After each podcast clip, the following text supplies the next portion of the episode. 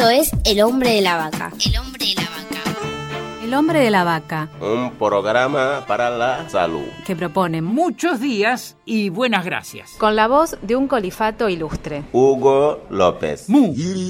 Hola, holísima, mis queridos oyentes y oyentas. Hoy voy a conversar con Analía Otaño, médica pediatra, trabajó en el Hospital Pediátrico de Resistencia y en centros de salud. Fue delegada sanitaria federal por la provincia del Chaco y en la actualidad integra la red de salud popular Ramón Carrillo. En los últimos años ha denunciado las consecuencias que provocan en la salud las fumigaciones con agrotóxicos. Analía, ¿qué es la salud?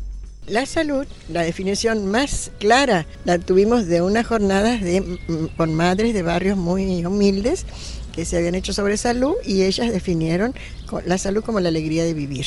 Porque decían que no podían estar alegres si estaban enfermos, si les faltaba tener su alimento, su mínimo para criar bien sus, sus hijitos, su familia. Entonces, la alegría de vivir. O estás enfermo o no estás alegre. Y realmente representa eso. Pero para tener salud tenemos que tener un ambiente sano. No hay ambiente sano sin salud y no hay salud sin ambiente sano. No hay salud si no tenés alimento, que es lo primordial. No hay salud si estás eh, enfermo. Si te enfermas, si estás contaminado. Si el ambiente está enfermo, se enferma la, la- la comunidad. Por eso promovemos que se cuide tanto, tanto el ambiente, todos los puntos de vista, pero sobre todo en estos casos especiales con el tipo de producción que tenemos ahora, cumplan con las leyes para que no contaminen y fumiguen, es decir, envenenan la población. Eso es lo grave.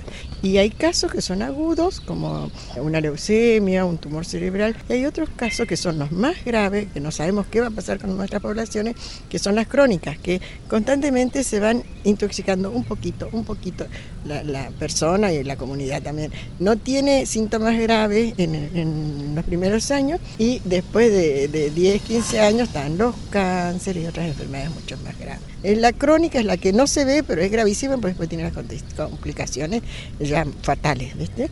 Y el otro tema grave son las malformaciones. La enfermedad puede curarse, la malformación es para toda la vida. ¿Qué descubriste vos en tu investigación?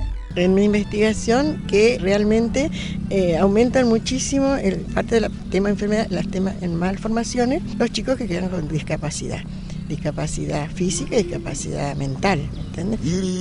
Muchísimas gracias, Analía Otaño.